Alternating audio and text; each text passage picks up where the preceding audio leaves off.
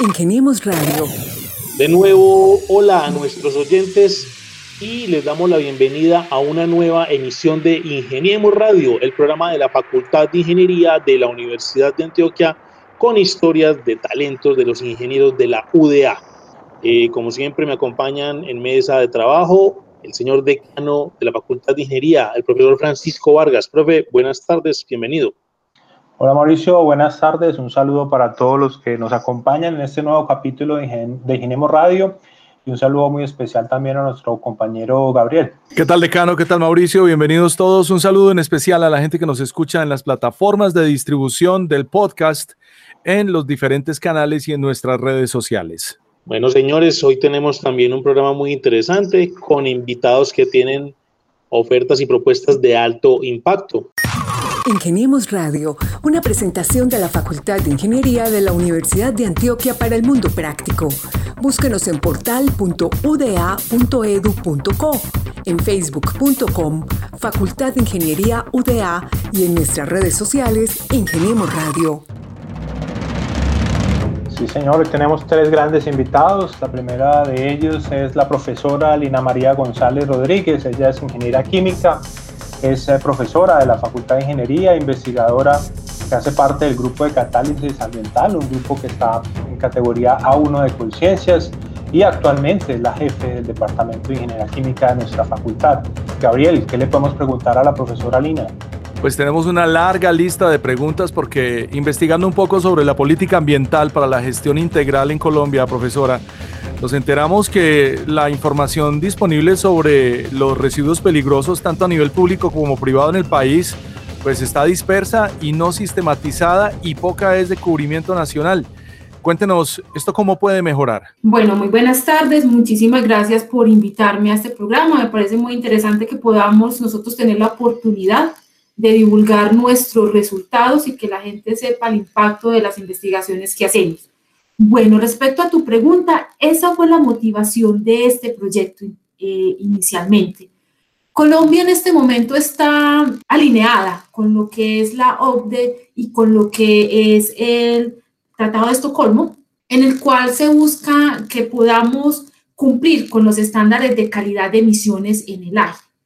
¿Cuál fue o cuál ha sido como uno de los principales problemas que hemos encontrado cuando investigamos de este tema? Lo que tú dices, la información está dispersa, la información es demasiado vieja. Hemos encontrado reportes, por ejemplo, del año 2004, 2005, 2006, cuando estamos en este momento en el año 2020.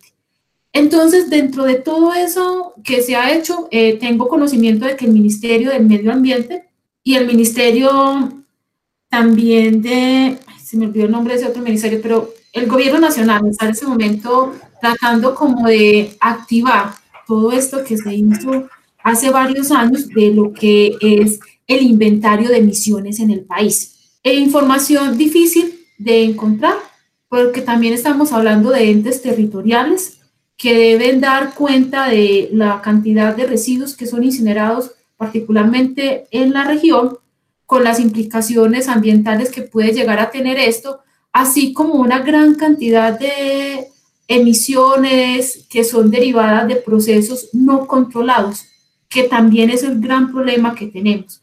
Entonces, uno de los grandes retos que se tiene para esto, más allá del inventario de dioxinas y furanos que se hizo en el año 2003-2004, está la actualización permanente de estos datos y más allá de la actualización, la disponibilidad de esos datos para que todas las personas que están interesadas en el tema, ya sea por investigación o simplemente por conocer la calidad del aire que está respirando, la tenga disponible. Profesora Lina, cuéntenos por favor eh, qué actividad a nivel de investigación está teniendo usted hoy en día, el grupo al que usted pertenece y cómo invitar a aquellas personas interesadas en esta línea de investigación que se contacten con usted o se vinculen al grupo de investigación o a los programas de posgrado que ofrece la facultad? Sí, señor decano. Bueno, en el grupo Catálisis Ambiental, yo pienso que una de las grandes fortalezas ha sido el tratamiento de emisiones gaseosas. El grupo nació con ese tema. Eh, hace varios años, pues, la difunta profesora Consuelo Montes, cuando ella creó el grupo, lo creó en esa línea. Inicialmente se habló del tema de NOx y más o menos hacia el año 2000 se empezó a hablar del tema de dioxinas y furanos, también un poquito relacionado con esta temática de el inventario de dioxinas que se estaba haciendo en este momento en el país. El grupo de investigación se convirtió eh, por muchos años en un referente en ese tema y desde el año 2014, cuando me presenté a la convocatoria de Conciencias para financiación de proyectos, lo hice en esta área, pensando precisamente en esa necesidad de tener un soporte investigativo de las soluciones que podemos proponer para que la incineración, que igual para los residuos peligrosos se tiene que hacer por efecto de que hay que eliminar eh, el 100% de la peligrosidad de estos, que es más que todo por vía térmica, eh, poder que se hiciera de manera segura. Entonces, nosotros no somos diseñadores de hornos de incineración, o sea, eso no es el core de nuestro trabajo, pero el tratamiento de las emisiones sí.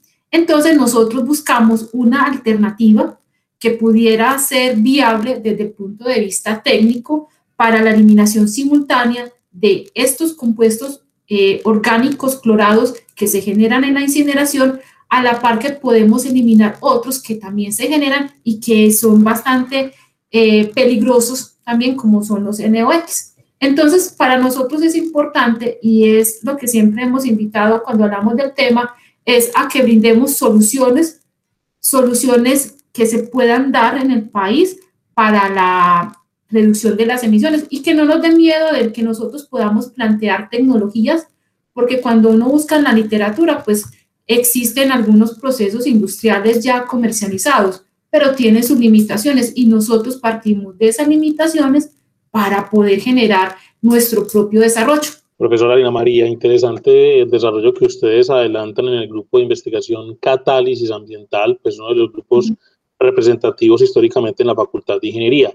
Pero cuéntenle a nuestros oyentes también eh, esos procesos o esos proyectos que están desarrollando, cómo también tienen, digamos, relación con el sector empresarial, porque sabemos que los grupos de investigación, pues, aparte de la investigación, también tienen, digamos, un componente de extensión. ¿Con quiénes están trabajando o a quiénes beneficia en el sector salud este trabajo que ustedes vienen adelantando? Bueno, este proyecto, eh, digamos que de manera particular lo hicimos en conjunto con la Universidad Nacional Sede Manizales.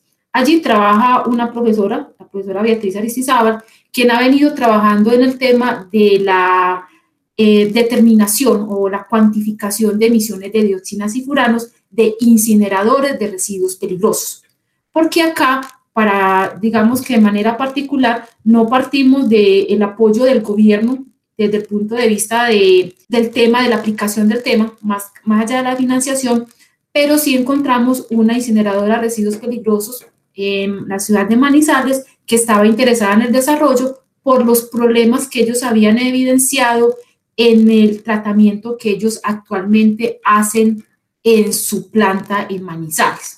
Entonces, lo que hemos empezado a realizar es como una alianza con estos incineradores. En Colombia no son muchas las incineradoras legalmente hablando que están en funcionamiento en el país, son muy pocas y con ellas hemos empezado pues como a mirar las ventajas, las desventajas y lo que podríamos a futuro mejorar porque hay situaciones que son inherentes a estos procesos y es la desactivación de los materiales lo que hace que pierda la vida útil sea muy corta. Profesora, el país no dispone de un reglamento técnico especializado en la materia que facilite esa clasificación y la identificación y caracterización y mucho menos el manejo adecuado de residuos peligrosos.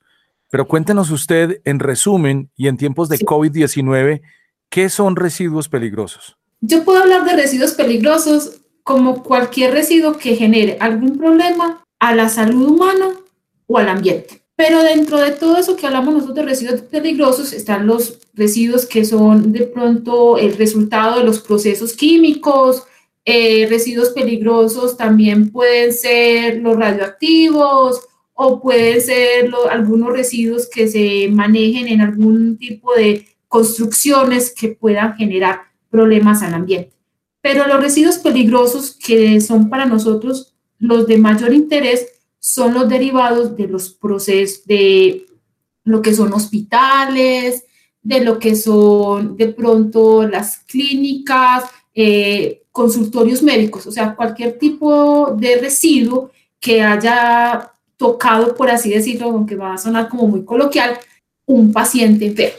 Esos son los residuos peligrosos más, eh, digamos que más nos interesan a nosotros, porque esos sí son de pronto, de cierta manera, los que más pueden vigilarse por el hecho de que todos los hospitales y todos cualquier centro de salud debe reportar lo que genera. Y también ahora en tiempos de COVID, pues yo creo que esa es una de las grandes preocupaciones que tenemos con la gran cantidad de residuos derivados de los del tratamiento de pacientes COVID positivo, pues está que hay que tratarlos térmicamente y posiblemente si antes se incineraba, voy a poner solamente un número, 30 mil kilogramos por mes de estos residuos puede que ahora sea 80 mil.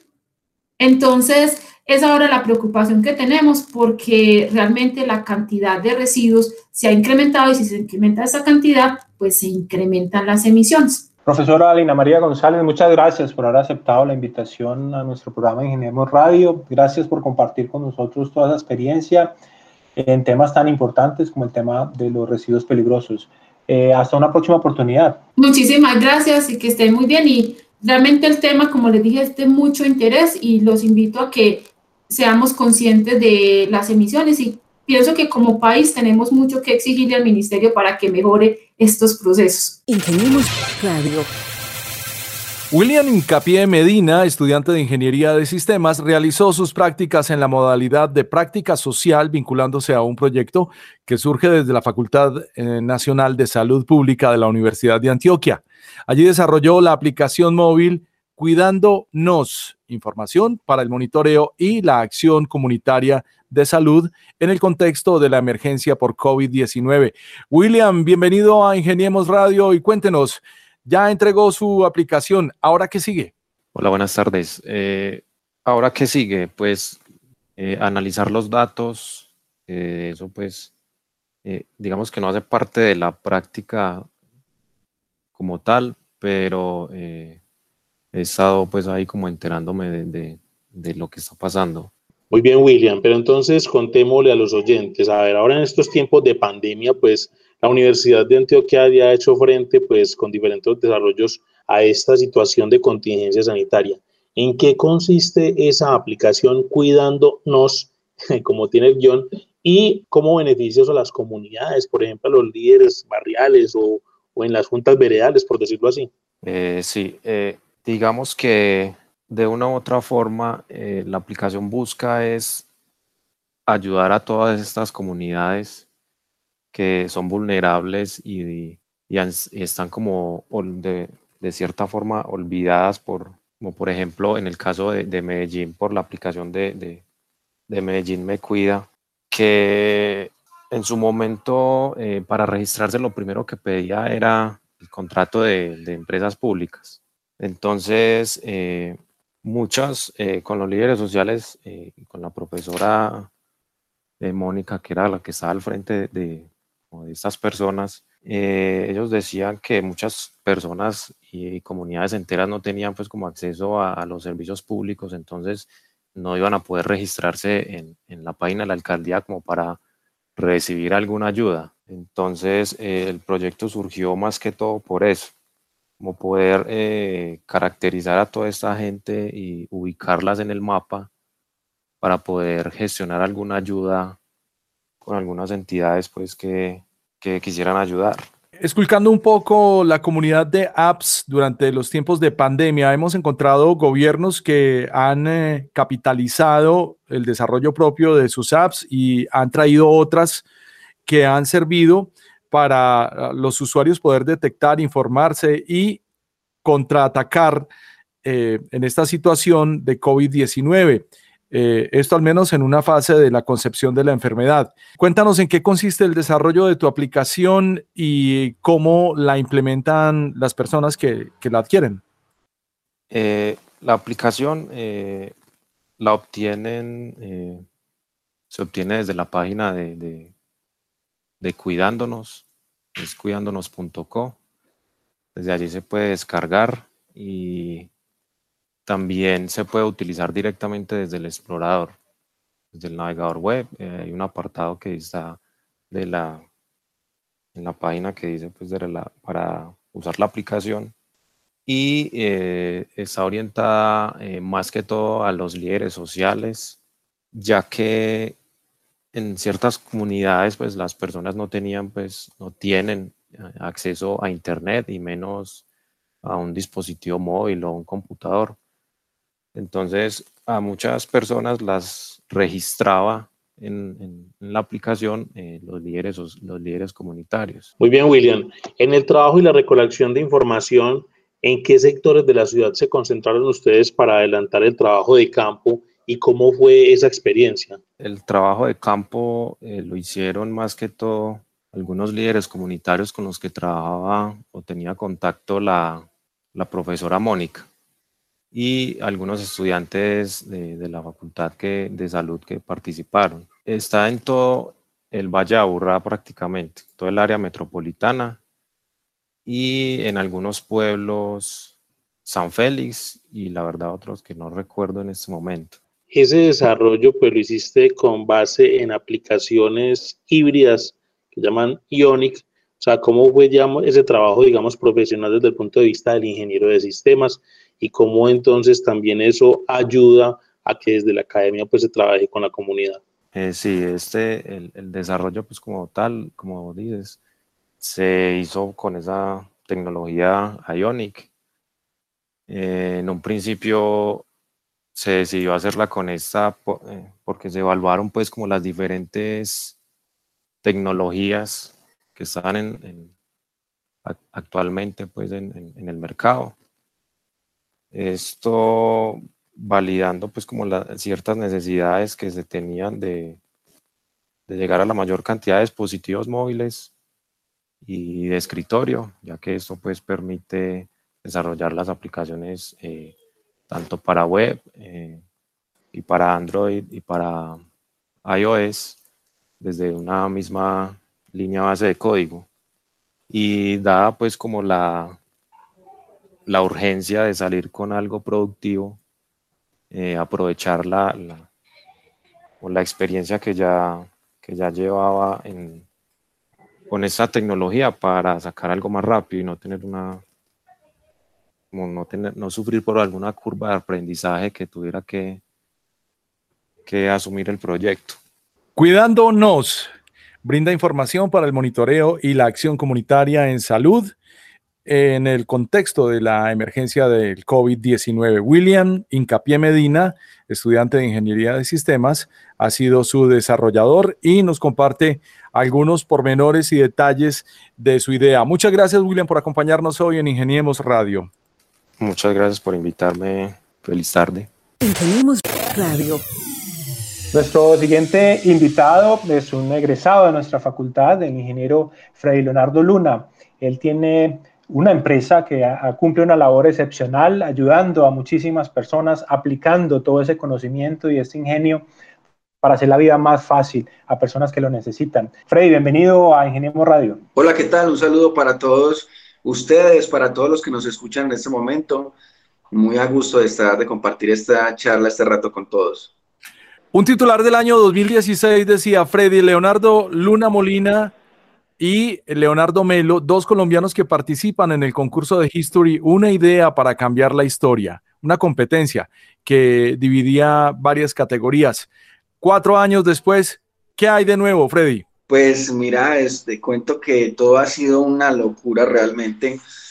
Uno, yo no me lograba imaginar hasta dónde podíamos llegar simplemente con la idea de que una persona se parara y diera pasos.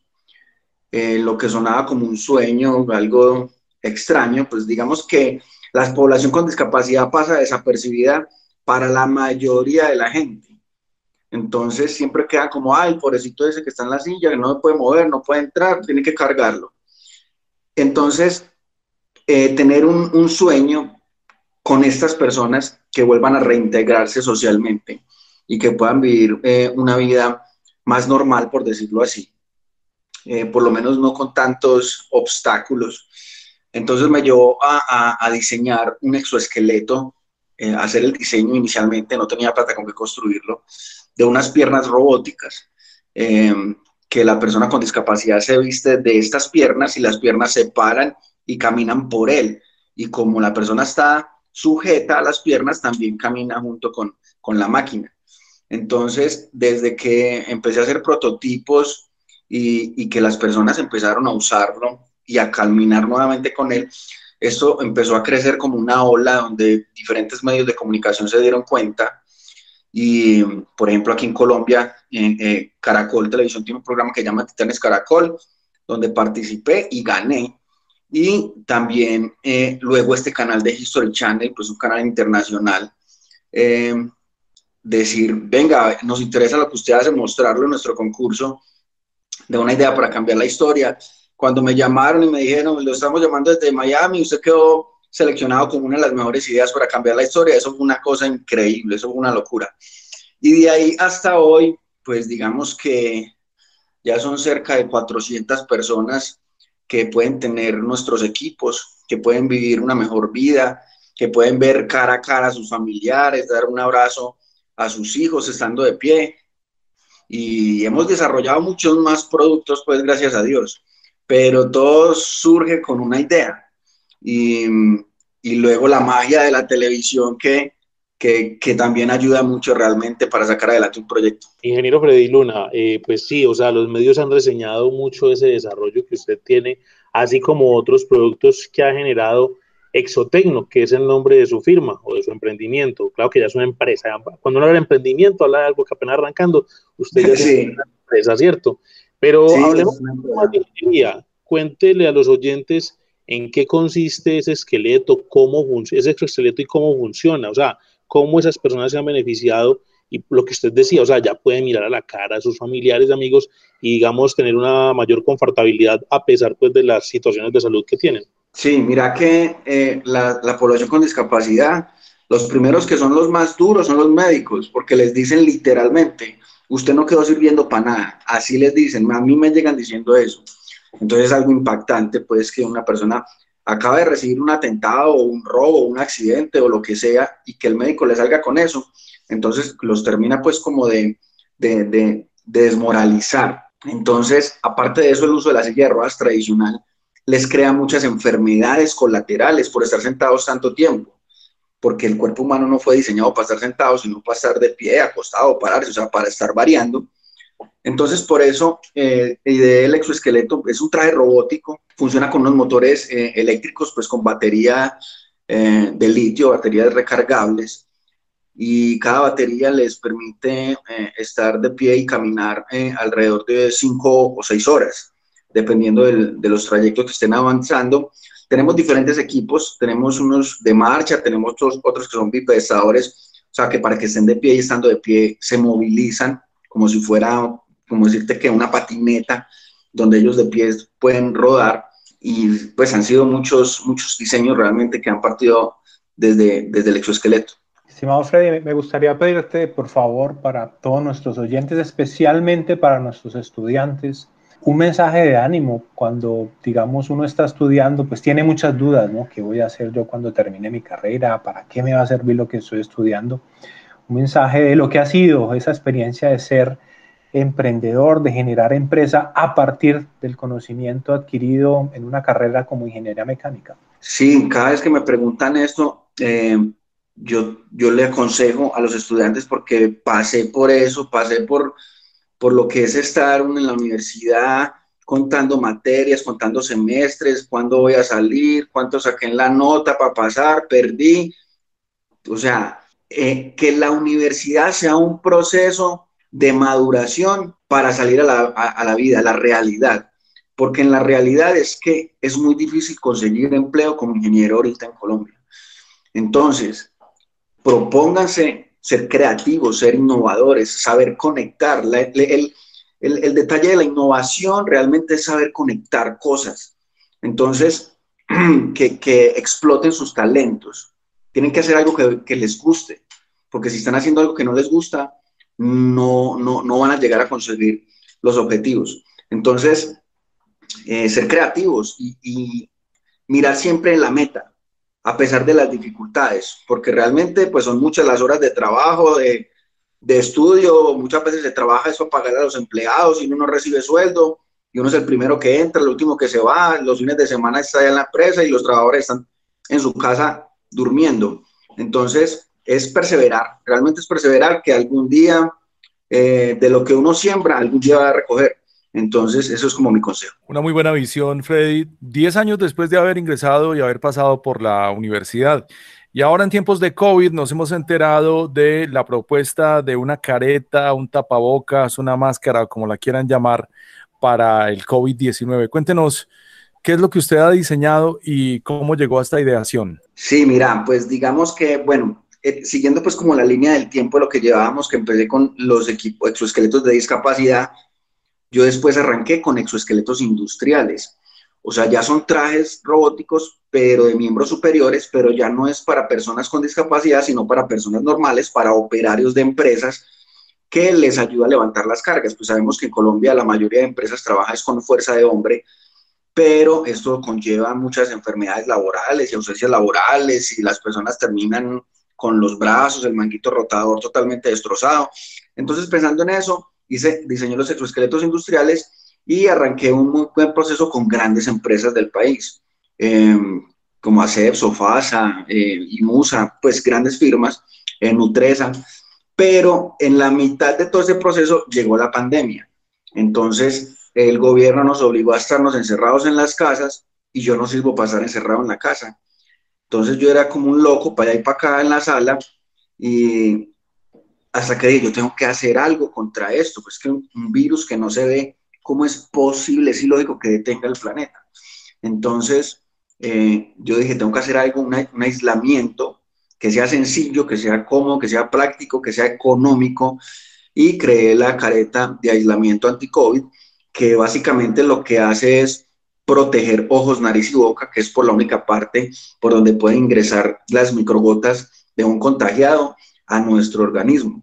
Entonces, a través de un sello, una goma genera sello en el rostro y eh, un ventilador, una bomba de aire, eh, forza el aire que pasa a través de un filtro, lo purifica y lo ingresa al interior del visor y este permite que uno pueda hablar, que le vean la boca cuando uno habla, que no le fastidie el tapabocas, eh, se elimina la recirculación de dióxido de carbono que es inclusive venenoso eh, para el organismo y, y, lo mejor pues es que nos protege totalmente del virus.